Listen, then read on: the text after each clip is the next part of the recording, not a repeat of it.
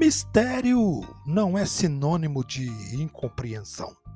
É algo que se pode conhecer em parte, conhecer sempre mais, sem nunca chegar a compreender totalmente.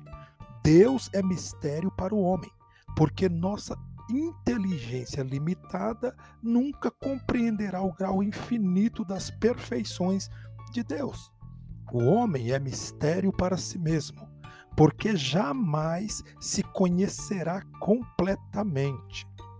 Para conhecer-se, a pessoa pode usar os seguintes meios: autoobservação a partir dos relacionamentos e comparações com as demais pessoas, autoanálise com a ajuda de algumas técnicas ou de cursos ministrados com esse fim, análise conduzida por pessoa especializada, ou seja, psicanalista.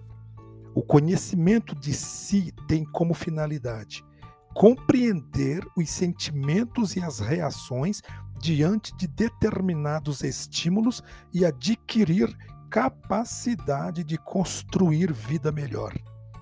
É bom ressaltar que não existem pessoas perfeitas. Todos nós temos qualidades e deficiências.